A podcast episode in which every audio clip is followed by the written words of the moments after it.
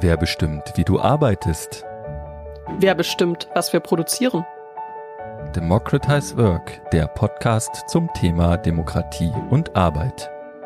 Ich bin Johanna Lauber. Und mein Name ist Felix Nickel. Einmal im Monat sprechen wir mit Gästen aus Wissenschaft und Praxis über ihre Erfahrungen und Erkenntnisse zur Demokratie in einer sich wandelnden Arbeitswelt. Heute zum Thema Streikrecht und politischer Streik in Deutschland.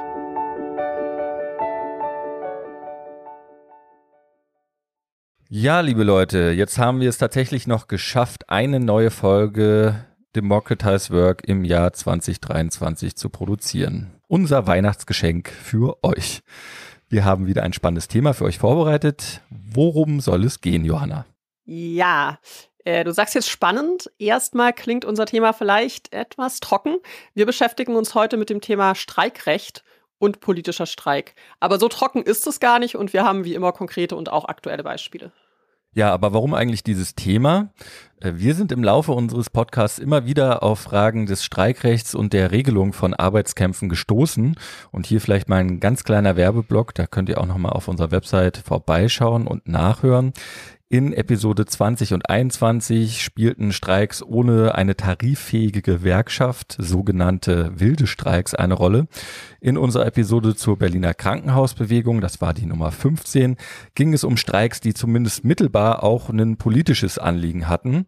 Da ging es um die Reform der Krankenhausfinanzierung zum Beispiel um so über eine Veränderung der Personalschlüssel auch bessere Arbeitsbedingungen für Pflegekräfte durchzusetzen. Und zu guter Letzt in Folge 12 ging es auch darum, wie der feministische Streik am 8. März auch mit Tarifbewegungen im öffentlichen Dienst verknüpft werden könnte. Heute steht also das Streikrecht selbst im Zentrum. Dabei wollen wir uns schwerpunktmäßig den Fragen widmen, wie sieht eigentlich das Streikrecht in Deutschland aus? Welche Geschichte hat das? Was hat das Streikrecht mit unserer Definition von Demokratie zu tun? Brauchen wir ein umfassenderes Streikrecht? Und wenn ja, wie kommen wir dahin? Ja, und wie immer sitzen wir nicht alleine hier, sondern mit zwei kompetenten Gästen. Theresa Tschenker ist Rechtswissenschaftlerin und hat zum Thema politischer Streik promoviert. Ihre Dissertation erschien dieses Jahr im Verlag Dunker und Humblot unter dem Titel Politischer Streik, Rechtsgeschichte und Dogmatik des Tarifbezugs und des Verbots des politischen Streiks. Neben der Promotion arbeitete sie unter anderem im Forschungsprojekt Modelle der Live-In-Pflege der Hans-Böckler-Stiftung und aktuell absolviert sie ihr Referendariat am Kammergericht Berlin. Hallo Theresa. Hallo.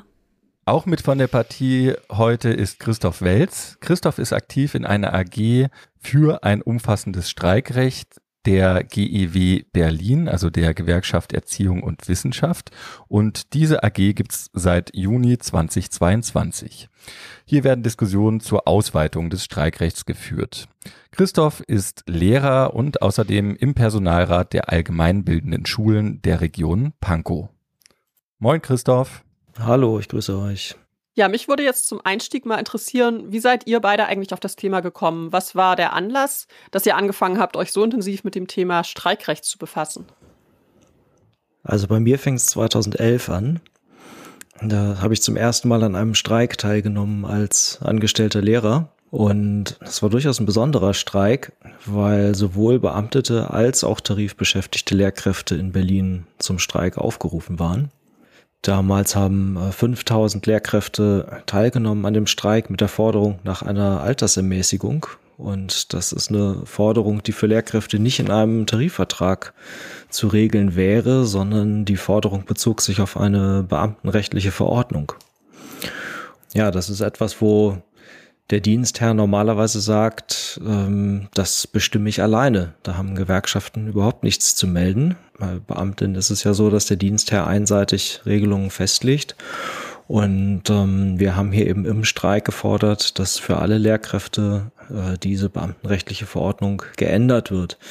Die Besonderheit ist nochmal für uns angestellte Lehrkräfte, dass äh, eine ganze Reihe von beamtenrechtlichen Regelungen über die Tarifverträge auch für uns gelten. Also in den Tarifverträgen sind Verweise und insofern gilt unmittelbar die beamtenrechtliche Arbeitszeit auch für uns.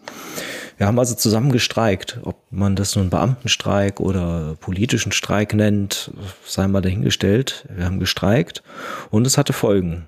Zumindest die Gruppe der verbeamteten Funktionsstelleninhaberinnen wurde mit Geldbußen abgestraft danach. Und ähm, unsere Gewerkschaft konnte die Betroffenen hier auch nicht vor äh, diesen Konsequenzen schützen, hatte letztlich auch nicht so richtig eine Strategie, wie dieser Kampf jetzt weitergeführt werden kann, so dass ähm, ja das Ganze nachher hingenommen und der Kampf nicht weitergeführt wurde. Das hat mich so in, äh, in meinem Berufsleben ziemlich früh geprägt, die Erfahrung, dass wir unser Streikrecht wahrnehmen und ausweiten müssen, wenn wir unsere Interessen durchsetzen wollen. Ich habe zum Anfang meiner Promotion vor sechs Jahren angefangen, mich mit dem Thema zu beschäftigen. Und Anlass war für mich das feministische Streikbündnis, was sich damals gegründet hat, dass ich mich mit deren Forderungen auseinandergesetzt habe und dann auch ja mit so einer kleinen Zuarbeit für die geprüft habe, was eigentlich bei so einem feministischen Streik alles möglich ist und was von der Rechtsprechung illegalisiert ist. Und da lag es ziemlich schnell auf der Hand, dass sehr viele von den Forderungen dieses Bündnisses als politisch markiert werden und damit verboten sind. Und umso mehr ich mich dann mit den Lohnarbeitsverhältnissen von Frauen beschäftigt habe, also vor allen Dingen im Gesundheits- und Pflegebereich, wurde mir dann klar, dass dort die schlechten Arbeitsbedingungen nicht nur von den Arbeitgeberinnen geprägt sind, sondern im Endeffekt von staatlichen, also gesetzgeberischen Entscheidungen, wie diese Arbeitsmärkte organisiert und finanziert sind. Wir sind ja heute auch hier, um überhaupt mal über diese Kategorie des politischen Streiks zu sprechen. Vielleicht an dich, Theresa, als, als Juristin die Frage, wie kann man denn den politischen Streik eigentlich sinnvoll ab- und eingrenzen? Ja, also die Sinnhaftigkeit dieser juristischen Kategorien ist natürlich, ähm, ist natürlich fragwürdig, aber teilweise ja auch hilfreich, um bestimmte Phänomene irgendwie voneinander abzugrenzen. Also die Rechtsprechung in Deutschland grenzt den politischen Streik anhand der sogenannten Adressatenformel ab. Also man schaut sich an, wenn der Streik nicht nur die Arbeitgeberin den Arbeitgeber adressiert, sondern auch oder ausschließlich den Staat in der Gestalt der Gesetzgebung oder auch der Exekutive oder auch der Justiz, dann verlassen wir sozusagen den legalen, also den tarifbezogenen und auf, an den Arbeitgeber gerichteten Streik und bewegen uns dann in den Bereich des Verbotenen.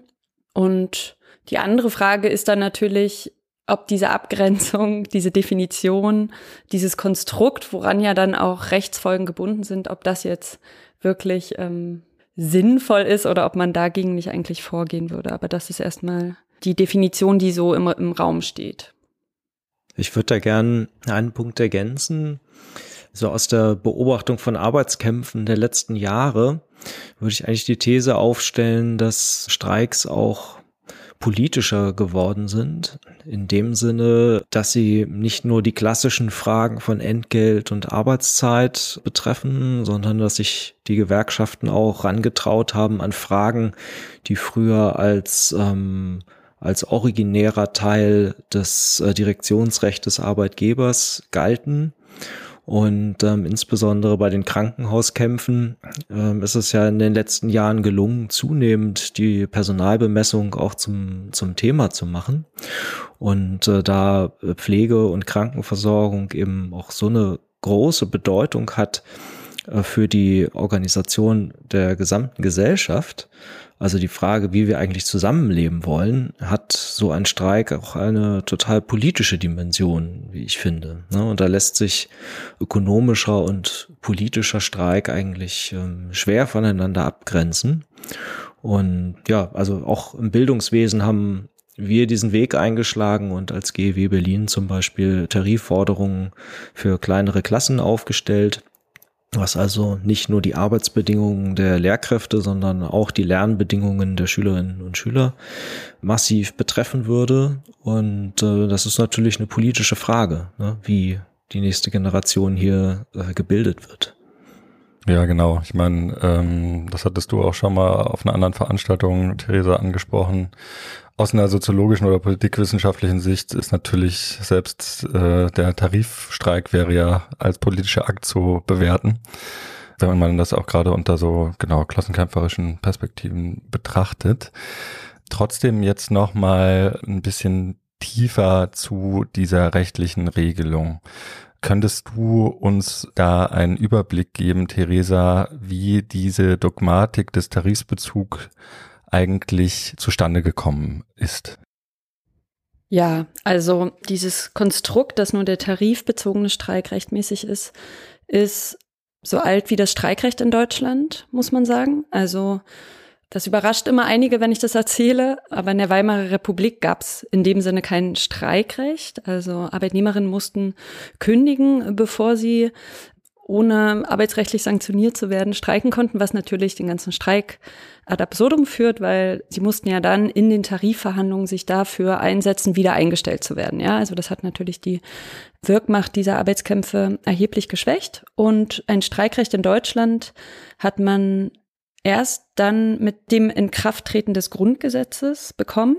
Und nach 49 war dann halt dieser Artikel 9.3 Grundgesetz, wie wir ihn heute haben, stark umstritten. Also ja, mal ganz kurz, da muss ich kurz reingrätschen. Das ist ja so ein JuristInnen-Ding mit Paragraphennummern um sich zu werfen, ist ja auch gar nicht böse gemeint. Nur für euch nochmal, was steht drin in Artikel 9 Absatz 3 des Grundgesetzes? Da steht, das Recht zur Wahrung und Förderung der Arbeits- und Wirtschaftsbedingungen Vereinigungen zu bilden, ist für jedermann und für alle Berufe gewährleistet. Abreden, die dieses Recht einschränken oder zu behindern suchen, sind nichtig, hierauf gerichtete Maßnahmen sind rechtswidrig. Also in Artikel 9 Absatz 3 ist die Vereinigungsfreiheit und im Besonderen die Betätigungsgrundlage von Gewerkschaften in der Bundesrepublik Deutschland grundgesetzlich verankert. Und ein letzter Zusatz noch, wie ihr ja vielleicht wisst, gibt es ja für den Artikel 1 bis 20 die sogenannte Ewigkeitsklausel. Das heißt, die Artikel 1 bis 20 können nicht geändert werden, solange das Grundgesetz gilt. Damit wollte man natürlich Lehren aus der Nazi-Zeit ziehen und hat so die Betätigungsgrundlage von Gewerkschaften grundgesetzlich so stark verankert, dass sie eigentlich nicht mehr verändert werden können, was natürlich davor schützt, dass ja Gewerkschaftsfreiheit eingeschränkt wird, wenn zum Beispiel sich die Mehrheitsverhältnisse in der Bundesrepublik ändern und Parteien an die Macht kommen, die sehr gewerkschaftsfeindlich agieren. Nach 49 war dann halt dieser Artikel 9.3 Grundgesetz, wie wir ihn heute haben, stark umstritten. Also in der Rechtswissenschaft natürlich wurde darum gerungen, wie muss man das jetzt auslegen, was genau für ein Streikrecht ist darin enthalten, wo sind die Grenzen zu ziehen und ganz ähm, brisant wurde dann diese Auseinandersetzung anlässlich des Zeitungsstreiks 1952. Da hat der DGB und auch die EG Medien und Druck zum Streik aufgerufen, weil die Reform des Betriebsverfassungsgesetzes ihnen nicht weit genug ging. Also die Arbeitnehmerinnenrechte in der damaligen Reform unter Adenauer, die Arbeitnehmerinnenrechte dort viel zu gering angesiedelt waren. Und deswegen rief man dann alle Drucker und Verlagshäuser zum Streik auf, sodass zwei Tage keine Zeitung in Deutschland erschien. Und diesen Streik beantworteten nun die Arbeitgeberverbände damit, die Gewerkschaften zu verklagen auf Schadensersatz. Diese Klagen wurden dann begleitet von diversen Gutachten, unter anderem für die Arbeitgeberseite von Hans-Karl Nipperdey, der spätere Präsident des Bundesarbeitsgerichts, und von Ernst Forsthoff. Also zu Ernst Forsthoff muss man sagen, dass er ein sehr konservativer Jurist war. Ähm, ich, äh, ja, also er hat, ähm, wie auch Hans-Karl Nipperdey, seine Karriere im NS fortgesetzt und hat dort ähm, explizit antidemokratisch und auch gewerkschaftsfeindlich argumentiert bis in die BRD hinein. Und er hat anlässlich dieses als politischen Streiks äh, markierten Streiks dann argumentiert, dass dieser Streik doch eine Parlamentsnötigung sei und damit verboten gehöre. Also hat dann so diesen ganzen Gegensatz, der ja heute noch im Raum steht von, wir haben die Demokratie, die wird parlamentarisch organisiert und dann haben wir die Arbeitsbedingungen, die über Tarifverträge auch mit den Gewerkschaften zusammen organisiert werden können. Diese ganze Trennung geht eigentlich auf Forsthoff zurück, der halt ein sehr eingegrenztes Verständnis auch von partizipativer Demokratie hatte. Und Hans-Karl Nipperdey hat dann eher aus einem anderen in ein anderes Horn äh, geblasen, aber eigentlich mit demselben Ergebnis. Er hat jetzt argumentiert, naja, also der Streik an sich ist ja ein unerwünschtes Phänomen, weil der schadet ja der Volkswirtschaft. Und das kann ja eigentlich niemand in Deutschland wollen. Das können ja auch nicht die Gewerkschaften und die ArbeitnehmerInnen wollen, weil am Ende schaden sie sich damit selbst, weil der Kuchen, von dem sie dann ein Stück eventuell abbekommen, wird ja damit insgesamt kleiner. Also so die Grundidee und weil dieser Streik halt unerwünscht ist, darf er nur in ganz geregelten Bahnen stattfinden. Und zwar muss er von Gewerkschaften getragen sein und er darf nur für Tarifverträge stattfinden. Und damit wurde natürlich den Gewerkschaften so eine Ordnungsfunktion auferlegt und auch der Streik nur innerhalb dieser Tarifverträge gedacht. Also die ganzen anderen Funktionen, die so ein Streik in der Demokratie hat, wurden damit unter den Teppich gekehrt.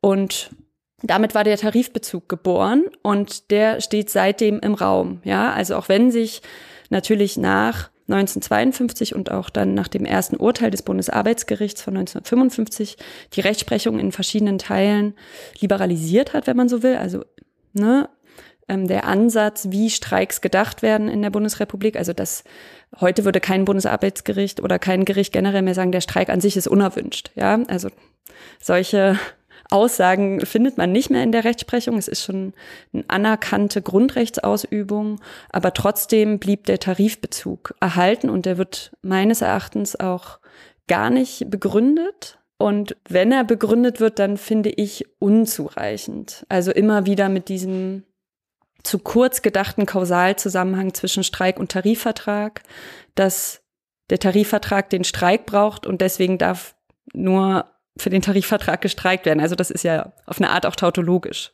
in der Argumentationsschleife. Genau, das habe ich auch versucht in meiner Dis mal zu re und dann auch zu dekonstruieren.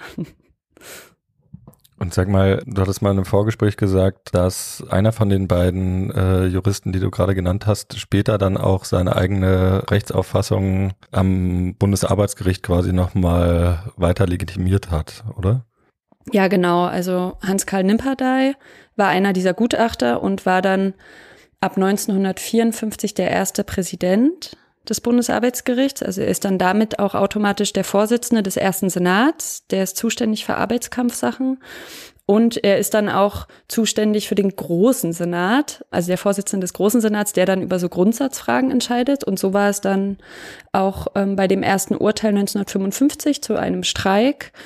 Und da hat er als einer der wenigen, der überhaupt arbeitsrechtliche Vorerfahrung hatte, muss man sagen. Also die Besetzung des Bundesarbeitsgerichts war eher davon geprägt, dass die meisten Juristinnen dort nicht aus dem Arbeitsrecht kamen, also dort auch weder wissenschaftlich noch ähm, praktisch dazu gearbeitet hatten. Und er konnte sich dann mit seiner Rechtsauffassung, der Streik ist unerwünscht und muss deswegen in geregelten Bahnen ablaufen, also für Tarifverträge und von Gewerkschaften getragen, konnte er sich durchsetzen und man findet ein, also man findet die Ansichten, die er in seinem Gutachten zum Zeitungsstreik wiedergegeben hat, mehr oder weniger eins zu eins auch in diesem Urteil wieder. Warum war das so, dass es so schwierig war, da ähm, qualifizierte ArbeitsrechtlerInnen zu finden? Also Historikerinnen haben die Biografien von vielen Arbeitsrechtlerinnen beleuchtet und sind zu dem Schluss gekommen, dass Arbeitsrechtlerinnen, die vorher ähm, in der Weimarer Republik den Gewerkschaften auch nahestanden, im NS ermordet worden sind oder ins Exil gehen mussten und dort geblieben sind oder dort auch gestorben sind oder wenn sie zurückgekommen sind, nicht im Arbeitsrecht weiter tätig wurden, sondern wie zum Beispiel Wolfgang Abendroth dann halt äh, an die Uni gegangen ist und dort ähm, Politikwissenschaften betrieben hat. Genau, also ähm, die Kontinuitäten, die personellen vom NS in die junge BRD sind ja sehr äh, erschreckend. Also dass eigentlich 80 Prozent der Leute, die im NS tätig waren als Juristinnen, dann auch spätestens Mitte der 50er Jahre wieder an ihren Posten oder anderen Posten in Justiz und Verwaltung tätig waren. So dass das, also ohne jetzt monokausal zu klingen, klingen zu wollen, das wahrscheinlich auch ähm, Grund dafür ist, warum wenige Arbeitsrechtlerinnen, die sich vielleicht mit Nipperdei um das Streikrecht gestritten hatten, am Ende am Arbeitsgericht gelandet, am Bundesarbeitsgericht gelandet sind. Ja, krass auf jeden Fall. Nach unserem kleinen historischen Ausflug vielleicht nochmal pointiert die Frage, die sehr einfach klingt, aber bestimmt auch nicht so einfach zu beantworten ist. Wie ist es denn nun, Theresa? Ist der politische Streik eigentlich wirklich verboten in Deutschland? Weil es ist ja grundgesetzlich ähm, erstmal äh, steht da dem nichts entgegen, oder? Ja, also ähm, ich sehe das auch so, dass dem grundgesetzlich nichts entgegensteht, ähm, dass man das Grundgesetz auch anders auslegen kann, als es die Rechtsprechung die letzten 70 Jahre lang gemacht hat. Also man muss dazu sagen, dass das Streikrecht ja nicht explizit im Grundgesetz wortwörtlich drinsteht, aber gleichermaßen auch kein Verbot oder ähnliches drinsteht. Also das Streikrecht ist anerkannt, das wird man, das wird auch kein Gericht wieder abschaffen können. Gleichzeitig sind es halt ausschließlich die Gerichte, die über deren Reichweite bislang bestimmen. Also der Bundestag hat sich noch nicht dazu entschlossen und die Gewerkschaften haben auch kein Interesse daran, dass das Streikrecht einfach gesetzlich geregelt wird, weil immer die Angst besteht, dass dann doch Restriktionen dort reinkommen unter den ähm, momentanen Machtverhältnissen, die man vielleicht so nicht haben will, sondern Gewerkschaften sind sich da, glaube ich, recht einig, dass man das immer im, im Kampf und im Einzelfall dann aushandeln will. Und so wie sich die DGB-Gewerkschaften bislang verhalten haben, ja anscheinend auch einigermaßen zufrieden sind mit dem bestehenden Streikrecht. Aber da dieses Richterrecht halt einer ständigen Auseinandersetzung unterliegt und man natürlich auch in den Rechtswissenschaften darum streitet, wie man das jetzt auslegen muss. Und ja, wie wir hier sehen, ähm, es auch Gewerkschafterinnen gibt, die ein Interesse daran haben, gibt es durchaus die Möglichkeit, dass man das Recht auch anders auslegt. Ja, nach dem historischen Exkurs würde ich jetzt gerne nochmal in die Gegenwart kommen, Gegenwart kommen und zu den Gewerkschaften. Christoph, die AG für ein umfassendes Streikrecht der GEW Berlin gibt es ja seit 2022. Hm, was war da so der Anlass oder Anstoß für die Gründung? Oder gab es auch davor schon Diskussionen in der GEW zu dem Thema und Initiativen? Also Diskussionen in der GEW gab es äh, schon lange. Es gab auch ähm, 2013 einen sehr wegweisenden Beschluss des Gewerkschaftstags der GEW, wo es eben heißt, dass die äh, GEW nicht nur das Streikrecht der Beamtinnen, sondern auch äh, das Recht auf politischen Streik und Generalstreik ähm, einfordert und in ihrer praktischen Arbeit in die Richtung ar arbeitet, eine, äh, eine Entillegalisierung dieser Streikformen durchzusetzen.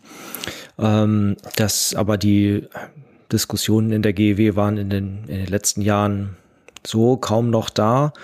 Und ähm, 2021 gab es für mich persönlich einfach ein, ein, wichtiges Ereignis. Das war der, der Streik beim Lieferdienst Gorillas in Berlin, der ja verbandsfrei geführt wurde, also ohne gewerkschaftlichen Streikaufruf.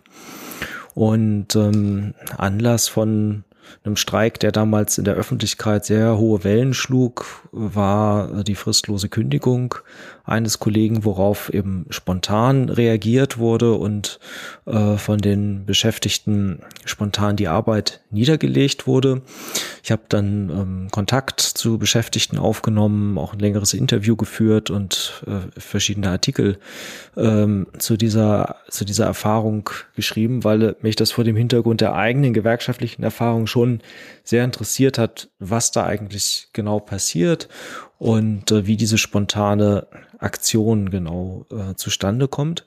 Besonders interessant fand ich, dass es auch schon vor dieser ähm, vor diesem spontanen Streik gegen die Kündigung eines Kollegen ähm, eine kollektive Arbeitsverweigerung gegeben hatte, die auf den Arbeitsschutz zielte.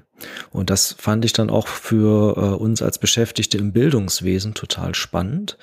Da berichteten Kolleginnen, dass im Winter die Straßen in Berlin so vereist waren, dass es zu zahlreichen Unfällen während äh, äh, während der Ausfuhren kam und ähm, der Dienst aber äh, die Arbeit aber weiterhin ähm, weiterhin laufen sollte und da kam es eben zur spontanen ähm, zu ähm, einem spontanen Ad-hoc-Bündnis von Beschäftigten, die sich in ähm, in einem Lagerhaus entschlossen, dann spontan die Arbeit zu verweigern und ähm, die äh, bezahlte Freistellung zu fordern. Das breitete sich in Berlin auch noch in andere Lagerhäuser aus und letztlich haben sich die Beschäftigten mit einer äh, bezahlten freien Woche äh, während dieser Witterungsbedingungen dann durchgesetzt. Das fand ich total interessant, weil es ein positives Beispiel ähm, auch für ähm, eigentlich alle anderen GewerkschafterInnen ist. Also es ist eine beispielhafte widerständige Haltung, die hier zum Ausdruck kommt, eine spontane Organisierung, die äh, ähm, hier äh, stattgefunden hat. Also es gab vorher noch also keine Gewerkschaft oder Betriebsgruppe oder äh, oder irgendwas. Also eine, eine WhatsApp-Gruppe gab es halt. Ne? So unter unter Beschäftigten und dass hier so spontan auf einen Missstand reagiert wurde und die Solidarität äh, der Betroffenen dann dazu geführt hat, dass sie ihre Interessen durchsetzen konnten. Ich finde, das ist was, wo alle GewerkschafterInnen von, ähm, von lernen können. So, ne?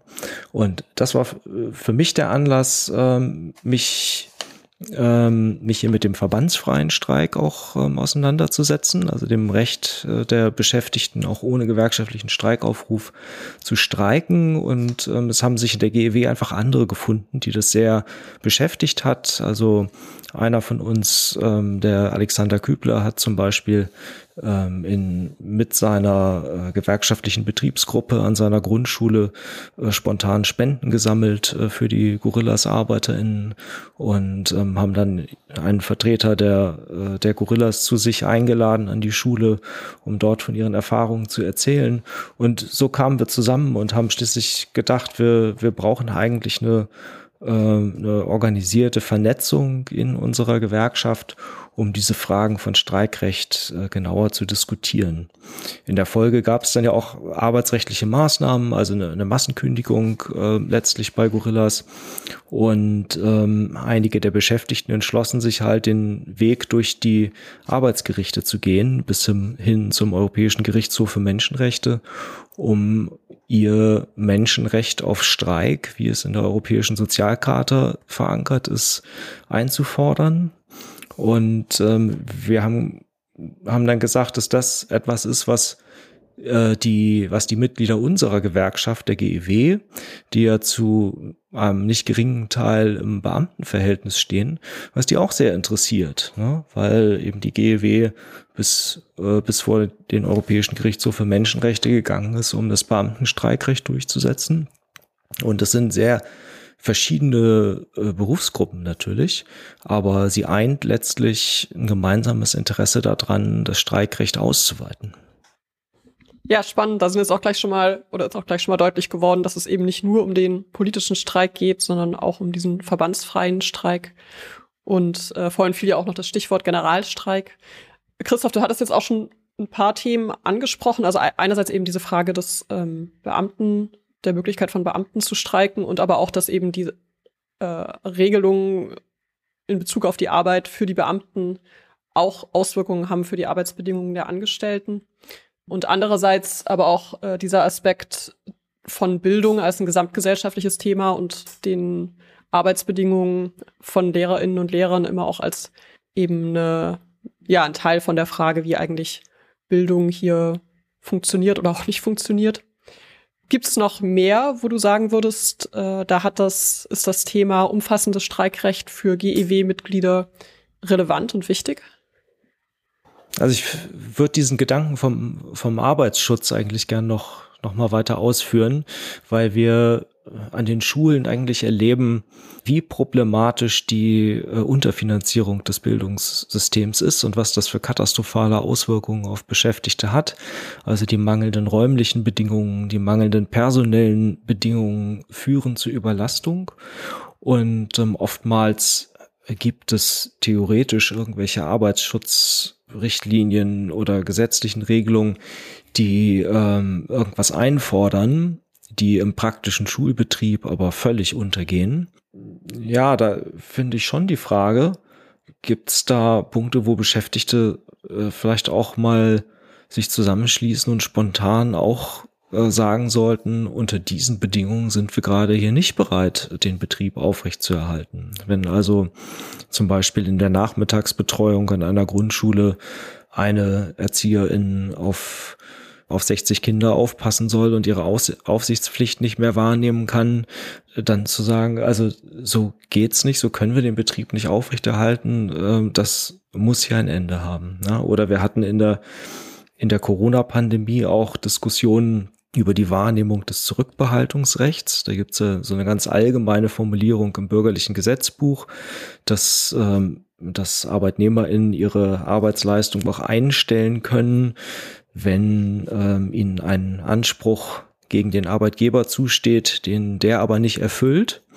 Und das ist gerade in Fragen des Arbeitsschutzes schon, äh, schon relevanter rechtlicher Aspekt. Und ich denke, das, was die Gorillas Beschäftigten mit spontanen Streiks ähm, angestoßen haben, wäre etwas, was Lehrkräfte, die ge gewohnt sind, ihre Forderungen eher in verrechtlichten Arbeitsbeziehungen durchzusetzen, wo, äh, was die vielleicht auch mit dem Mittel des Zurückbehaltungsrechts mal ähm, in Angriff nehmen können.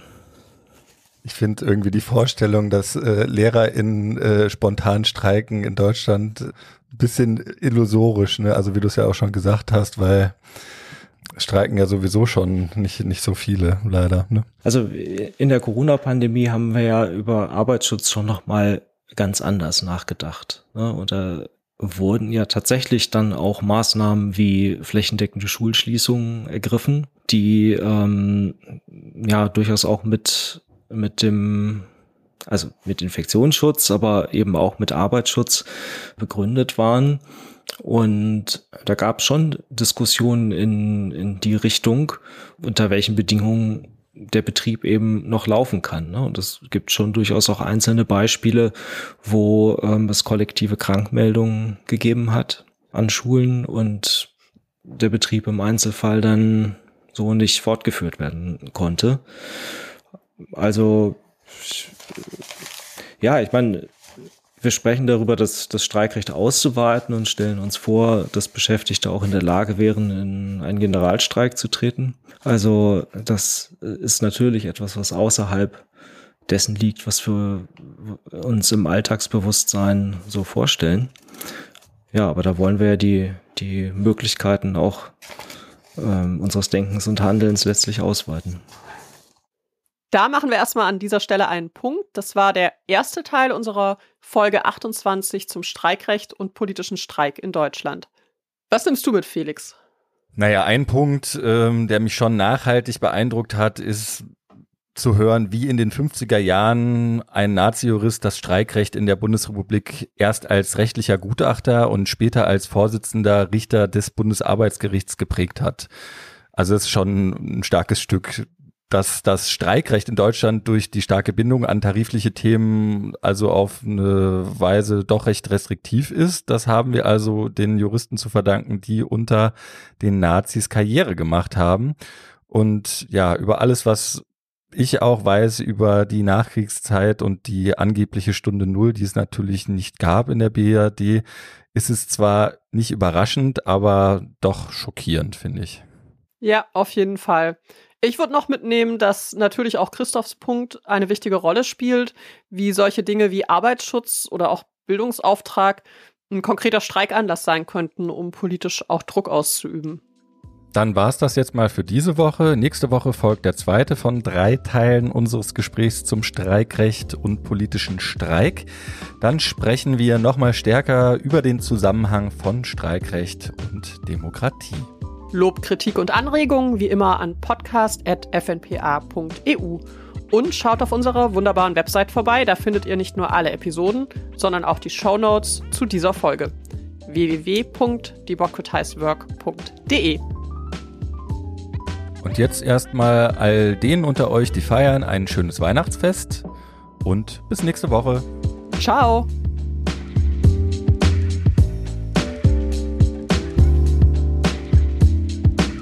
Democratized Work ist ein Podcast des Forum Neue Politik der Arbeit und der Kooperationsstelle Wissenschaft und Arbeitswelt der TU Berlin.